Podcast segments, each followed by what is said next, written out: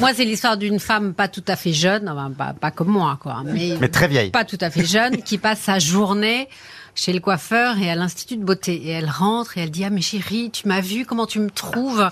Et euh, lui, euh, il lui dit bah avec euh, ta nouvelle coiffure, je te donne 25 ans. Avec ta peau, euh, 22 ans. Et puis ta figure, euh, 20 ans. Oh merci mon chéri, merci, je suis tellement heureuse. Oui, mais attends, j'ai pas fait l'addition. Elle est mignonne. Elle est mignonne